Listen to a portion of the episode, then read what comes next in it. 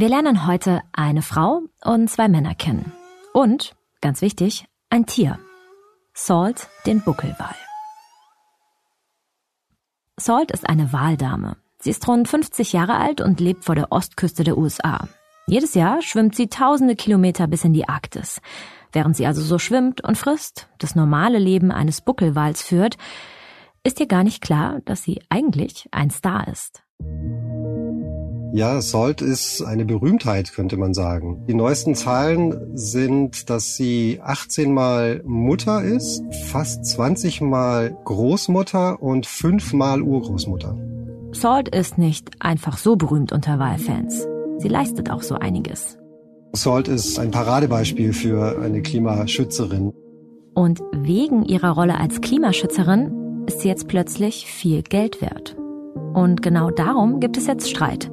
Es geht nämlich um etwa zwei Millionen Dollar für unsere Wahldame Salt. She is providing a service that the society, the humans value because we are we want to fight climate change, we want to capture carbon. But she's providing a service for which she's never been paid. Ein Wal wie Salt leistet einen Dienst an unserer Gesellschaft im Kampf gegen die Klimakrise. Aber müsste sie dafür nicht auch bezahlt werden? Sollte man diesem Wal nicht einen Wert zusprechen? Welche Idee steckt da dahinter? Was hat das mit grünem Kapitalismus zu tun? Und warum ist Salt überhaupt so eine Klimaheldin? Das alles hat was mit Wahlpups zu tun. So viel schon mal vorab. Ihr hört den Klimabericht vom Spiegel, den Podcast zur Zukunft unseres Planeten. Ich bin Regina Steffens. Hallo.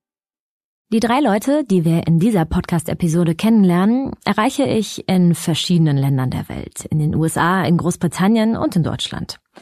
Sie haben eins gemeinsam. Sie lieben Wale. Das gestehen sie mir jeweils im Gespräch. Nur haben sie ganz andere Ansichten, wie man Wale am besten schützen kann und damit auch das Klima schützt. Sie alle haben sehr prägende Erfahrungen mit den Tieren gemacht und daraus unterschiedliche Schlüsse gezogen. Als ich das erste Mal Wale und Delfine in freier Wildbahn beobachtet habe, da war es sozusagen um mich geschehen. Das lässt einen dann einfach nicht mehr los. Wer hier so wahlverliebt klingt, das ist der Meeresbiologe Fabian Ritter. Wenn man da einem Wal begegnet, der die gleiche Länge hat wie das Boot, auf dem man steht zum Beispiel, oder auch eine herausragende Begegnung mit einem Brüdewal vor Lagomera, der sich unglaublich interessiert zeigte und das Boot unter dem Boot durchgeschwommen ist, sehr nah am Boot blieb, ähm, auf, sich auf die Seite gelegt hat, das Auge über Wasser war und er uns genauso angeschaut hat wie wir ihn. Das sind Momente, die die sind einfach unfassbar. Das, da fragt man sich, wer beobachtet hier eigentlich wen? Ja, da bleibt mindestens der Atem stehen und manchmal auch ein bisschen das Herz. Aber vor Freude, nicht vor Angst. Achtung, das ist nicht die letzte Wahl-Love-Story für diese Folge. Aber zu Fabian Ritters Job.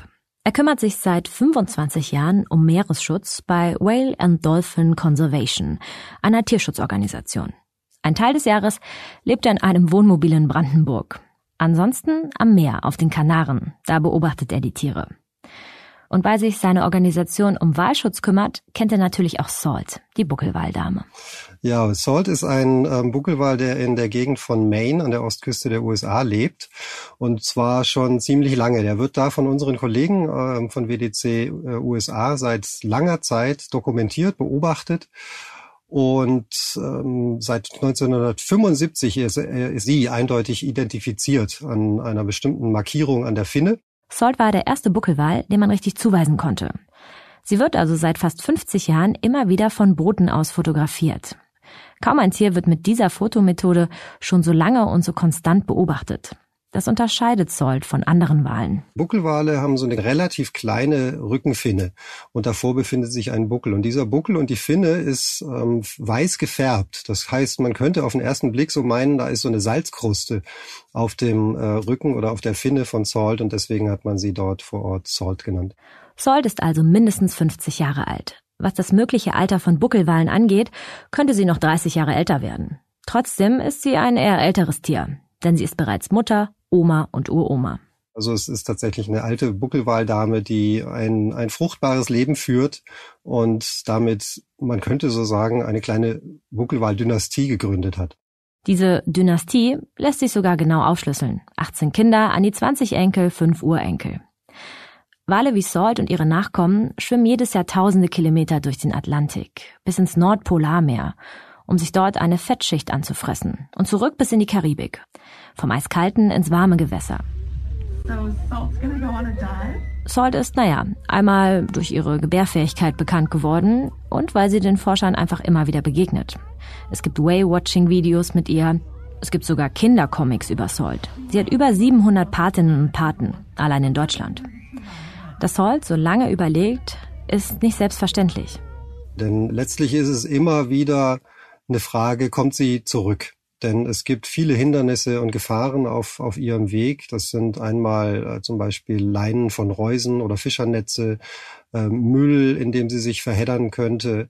Und wir wissen von zahlreichen, von sehr, sehr vielen Wahlen, dass sie sich tatsächlich in so Netzstücken oder, oder Leinen und Müll verheddern und sich natürlich dann versuchen loszureißen. Wenn sie das schaffen, dann schleppen sie oft Leinen mit sich oder Netzreste. Und das ist natürlich eine Katastrophe. Das kann zu Verletzungen führen. Das Tier ist dann möglicherweise geschwächt und kommt gar nicht mehr an. Und insofern sind Wale in vielerlei und Salt damit auch in vielerlei Hinsicht und durch viele Faktoren heute ähm, stark bedroht. Jedes Mal, wenn man äh, vor der Küste von Maine auf Salt trifft und die frohe Botschaft da ist, Salt ist wieder zurück und ist noch am Leben. Vielleicht hat sie ein neues Baby an ihrer Seite. Das ist dann natürlich auch eine große Neuigkeit und wird alles dann in die Datenbank sozusagen eingepflegt und in die Familienhistorie mit aufgenommen. Wir würden ja nicht über Salt sprechen, wenn sie nicht auch etwas mit der Bekämpfung der Klimakrise zu tun hätte. Denn Großwale, also zum Beispiel Blauwale, Pottwale oder eben Buckelwale wie Salt, leisten einiges für unsere Umwelt. Erst einmal, indem sie fressen und verdauen. Sie sind die Gärtner der Meere, nämlich mit ihren Ausscheidungen ist es so, dass die Wale äh, die Meere düngen. Das heißt, sie sorgen dafür, dass Plankton gedeiht, dass die gesamte Nahrungskette in Gang gehalten wird oder in Gang gebracht wird. Und insofern wirken ihre Ausscheidungen als Dünger, die dann dafür wieder sorgen, im Falle des pflanzlichen Planktons, dass CO2 aus der Atmosphäre herausgenommen wird. Man geht ja davon aus, dass Ökosysteme als Ganzes, das Meer auch ähm, äh, Kohlenstoff speichert und so, somit den Klimawandel quasi abpuffert. Zum Stuhlgang schwimmen Wale an die Wasseroberfläche. Das bekommt man bei Whale-Watching-Touren vielleicht auch nicht so gesagt, ist aber so. Es ist eine ziemlich grüne Masse, die Wale da ausstoßen. Und es ist auch hörbar.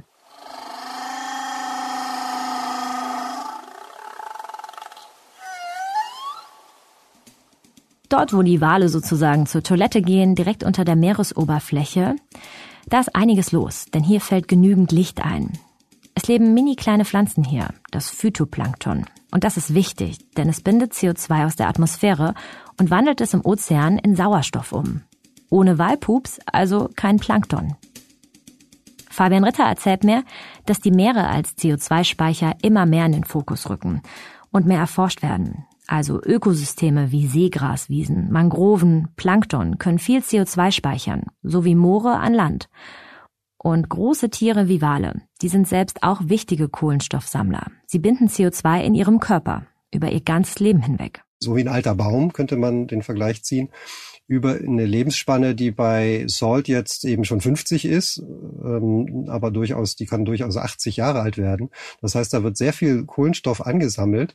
Und wenn ein Wal stirbt, dann die meisten dieser der toten Tiere sinken zum Meeresgrund und damit ist der Kohlenstoff tatsächlich dann aus dem aus dem Kohlenstoffkreislauf ähm, rausgenommen. Das heißt, es findet eine, eine, eine Endlagerung statt ähm, interessant, wenn man das jetzt hochrechnet, dass das nicht nur ein Wal macht, sondern eben viele Wale oder nicht nur Tausende, sondern vielleicht Hunderttausende von Wahlen, dann kommt da schon eine ganze Menge zusammen. Und das ist dann ein Punkt, wo wir als äh, Wal- und Delfinschützer sagen, es geht ta tatsächlich darum, die Wahlpopulationen wieder auf das Niveau zu bringen, ähm, das sie hatten, bevor der Walfang losging. Es ist nämlich so, mini kleiner Exkurs in die Geschichte des Walfangs. Derzeit leben schätzungsweise 1,3 Millionen große Wale in unseren Meeren. Das klingt erstmal viel. Ist es aber nicht, wenn man sich klar macht, dass 70 Prozent unseres Planeten mit Meeren bedeckt sind. Seit der Walfang vor etwa 150 Jahren so richtig losging, haben Menschen etwa drei Millionen Wale getötet, sagt Fabian Ritter. Die Population war also mal viel größer als heute. Länder wie Norwegen, Japan oder Island betreiben auch heute noch Walfang. Und jetzt haben Fabian Ritter und Co. eben noch ein weiteres Argument gegen den Walfang. Die Wale sind CO2-Speicher und helfen damit in der Klimakrise. Wie viel Kohlenstoff bindet denn ein Buckelwal wie Salt? Ja, das ist jetzt eine ganz, ganz schwierige Frage. Ähm, also ähm, äh, die Frage ist leicht beantwortet, was die Körpergröße eines Buckelwals angeht. 14 bis 16 Meter werden die lang, wenn sie ausgewachsen sind. Ähm, werden dann locker 40 Tonnen schwer, also da ist richtig viel Masse. Wie viel Kohlenstoff das letztlich ist und wie viel da drin bleibt und tatsächlich dann dieser Effekt der Sauerstoffsenke entsteht, da gibt es unterschiedliche Angaben. Da haben sich Wissenschaftler schon mal dran versucht, ähm, das zu, zu berechnen und gesagt, das ist äquivalent wie 33.000 Bäume, also wie ein kleiner Wald. Allerdings gibt es an solchen Studien auch immer große Unsicherheiten und ähm, auch Kritik. Und insofern ist das jetzt sehr, sehr schwierig zu, ähm, zu, zu beziffern oder sagen, zu sagen, so und so viel Kohlenstoff nimmt ein Wal mit in die Tiefe. Das kann man letztlich nicht sagen. Wichtig ist aber, je mehr Wale diese Fähigkeit haben, das heißt, je mehr Wale in Ruhe gelassen werden, und zwar so lange, dass sie ein langes Leben führen und dann eines natürlichen Todes sterben, desto besser ist das fürs Klima. Und das heißt dann entsprechend, dass gesunde Walpopulationen gut für das Ökosystem mehr sind. Je mehr Wale wir haben, desto besser ist es fürs Klima letztlich. Salt soll also bitte einfach weiter schwimmen. Wir wären da jetzt eigentlich schon am Ende der Folge. Hätte es da nicht eine Idee gegeben, die sich direkt auf das Leben von Salt auswirken könnte? And I never take it off.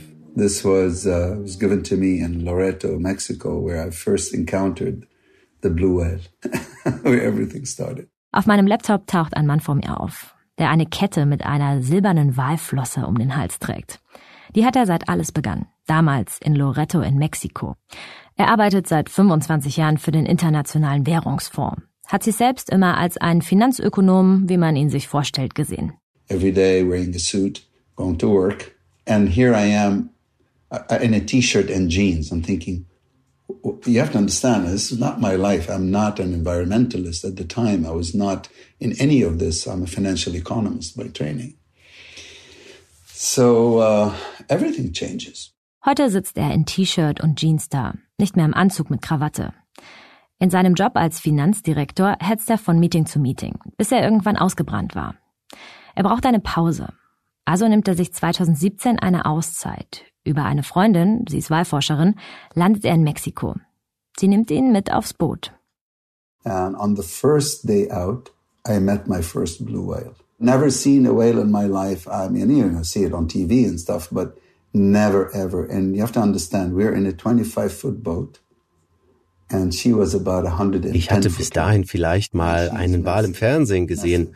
Du musst dir vorstellen, der Wal, ein Weibchen, war mehr als viermal so lang wie unser Boot. Ein afrikanischer Elefant würde in ihr Maul passen. Sie war einfach so riesig. Und ich habe sie angeschaut und gedacht, du frisst hier so friedlich und still, du könntest uns einfach verschlucken. Du könntest uns einfach umstoßen. Aber du tust es nicht. Wo warst du mein ganzes Leben lang? Mir kamen die Tränen. Ich habe damals wirklich schwierige Zeiten durchgemacht. Ich habe gemerkt, gerade verändert sich alles. Wo war ich mein Leben lang?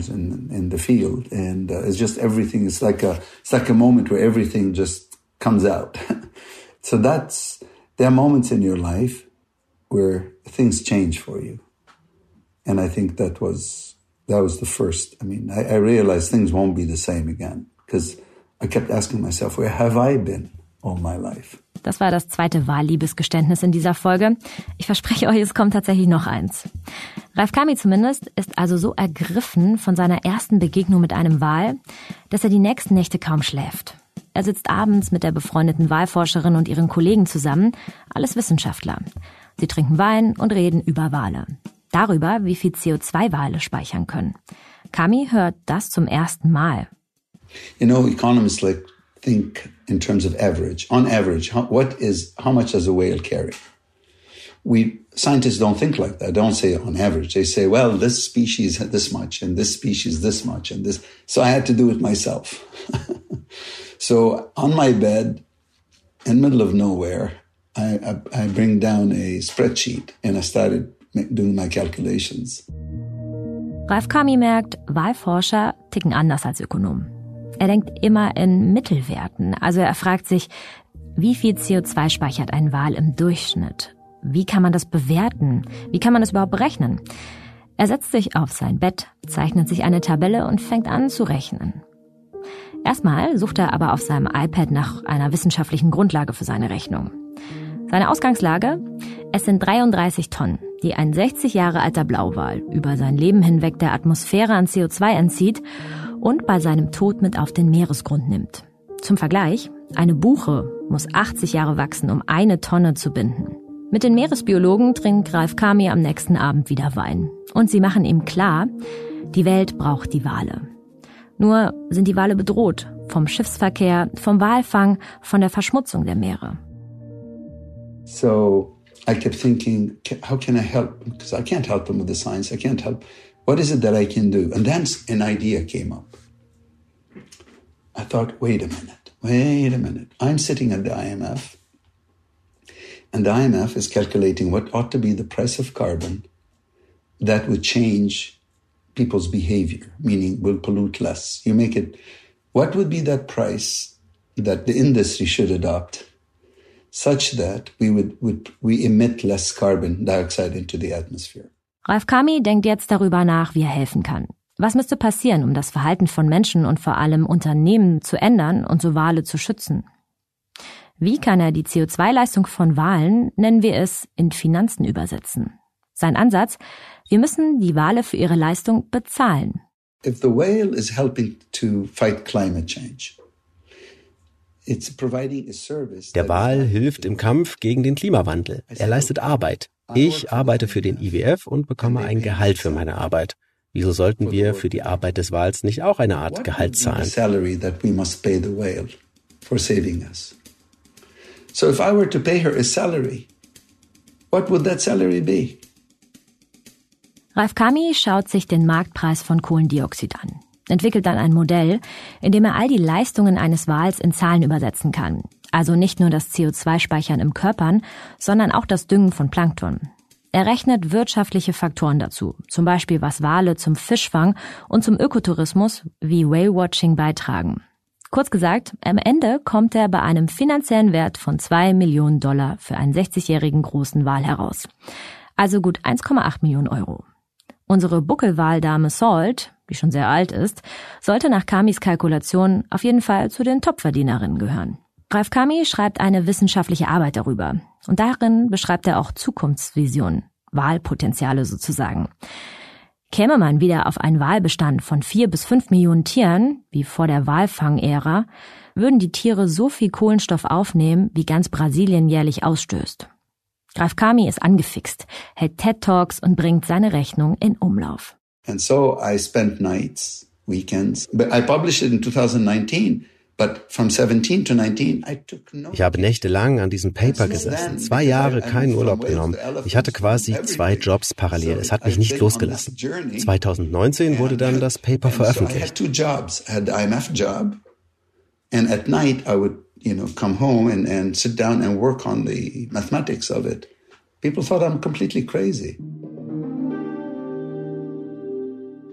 Und dieses Paper, das liest diese Frau. I think I initially laughed. Not because I thought it was, you know, stupid or anything, but just because it, it felt very intuitively kind of bizarre to me. And I think, you know, part of This is Adrian Buller. From the fact that, you know, I love whales. Um, and so I personally was very, I guess, affected by the idea of trying to pass like an incredibly complex sentient being through the kind of prism of like a dollar value. Als sie das Paper von Ralf Kami liest, muss sie lachen. Denn sie findet es seltsam. Wie soll ein so komplexes Tier wie ein Wal in ein Wertemodell passen? Und was fängt man mit der Zahl überhaupt an? Kann das wirklich helfen, Wale zu schützen? Adrian Buller leitet das Think Tank Commonwealth. Wissenschaftler setzen sich dort progressiv mit Wirtschaft auseinander, sagt sie. Sie arbeitet in London. Ursprünglich kommt sie aus Kanada.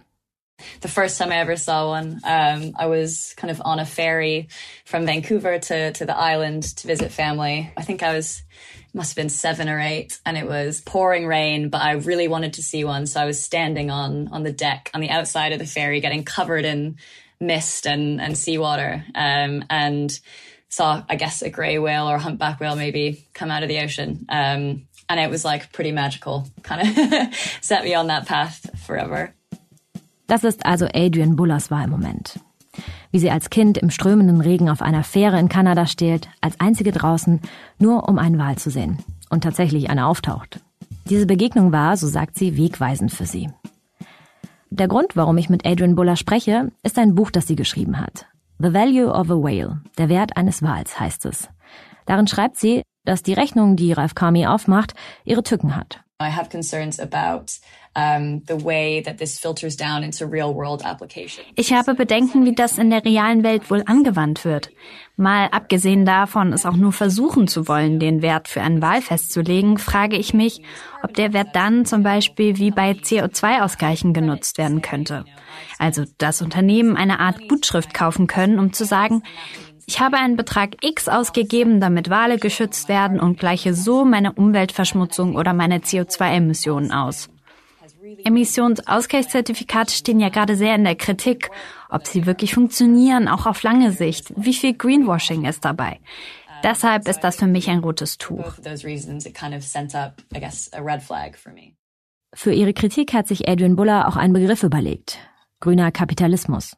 The way that I define green capitalism in the book, and it's kind of like a working definition, it's definitely not perfect, is really trying to look at the way that all of the kind of policies or, or ideas that we're kind of pursuing around biodiversity or around the climate are kind of fixated on how we can do things that are compatible with market mechanisms. So really like leveraging the power of markets to deliver the outcomes we need to see as this kind of like guiding philosophy. Grüner Kapitalismus, den definiert Adrian Buller so, dass alle Ideen, alle politischen Entscheidungen, wenn es um die Klimakrise geht, mit den Mechanismen des Marktes zusammenpassen müssen. Also, dass ein wirtschaftliches Denken vor Umweltdenken steht. Das heißt, der Markt sozusagen unsere Klimalösungsideen steuert. Wale haben für Adrian Buller auch übrigens schon immer etwas mit Kapitalismus zu tun. I think also they Wale sind auch besonders spannend für jemanden wie mich, die über den Kapitalismus als System schreibt. Sie gehören zur Geschichte des Kapitalismus, die eigentlich eine Geschichte der fossilen Brennstoffe ist. Mit dem Wahlen begann der Kapitalismus. Das Öl oder das Kerosin, das aus Wahlen gewonnen wurde, befeuerte die industrielle Revolution und war einer der ersten Schritte Richtung Klimawandel. Später begann dann die Ära der fossilen Brennstoffe und die Walpopulation konnte sich ein wenig erholen. Aber jetzt, mit der Plastikverschmutzung und anderen Formen der Umweltverschmutzung, haben wir begonnen, ihnen wieder zu schaden. Ich denke also, dass Wale ein wirklich guter Vergleich für die Art und Weise sind, wie sich unser Wirtschaftssystem entwickelt hat und wie es sich auf unsere Welt auswirkt. Der Wal mit seinem 2 Millionen Dollar Preisschild um den Hals versteht sie als eine Art Bauernopfer. Er soll unsere Fehler in der Klimakrise richten. Sie sieht den Ansatz als Ablenkungsmanöver. Also sie befürchtet, mit Wahlen können sich Unternehmen bald genauso freikaufen wie mit CO2 ausgleichen und sie somit aus der Verantwortung ziehen und vor allem echten Fortschritt verhindern. The difficulty is, you know, there's something that similar that happened with carbon offsetting, right? Which is this can be very easily kind of seized upon by companies, by organizations interested in kind of profiting from this idea. There's nothing stopping them at the minute from kind of seizing upon it and selling these kinds of credits. It's created the impression that there is action taking place when there isn't any. And so it, it sort of justifies further kind of environmental harms uh, being kind of carried out. Also so, wie wir das beim Fliegen kennen, dass man einen CO2-Ausgleich kaufen kann oder dass Bäume gepflanzt werden. Das suggeriert, dass etwas in der Krise getan wird, sagt Buller. Auch wenn das vielleicht gar nicht so ist. Sie kritisiert auch, dass sich bei Ralph Kamis Rechnung einiges zu gut anhört.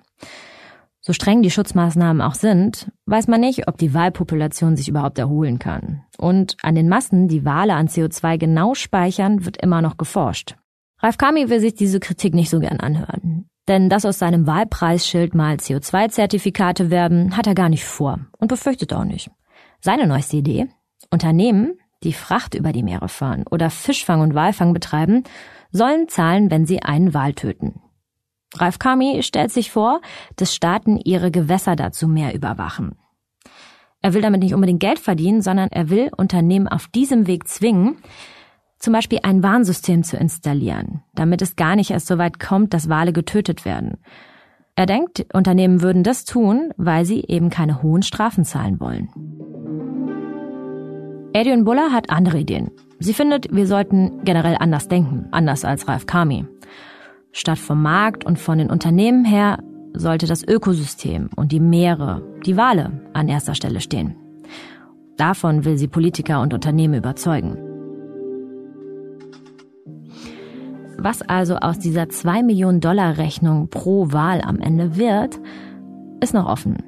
Ralf Kami, der hat sich gerade erst einmal ein Sabbatical genommen, um ein Modell für andere Tierarten weiterzuentwickeln. Gerade rechnet er auf afrikanischen Elefanten herum.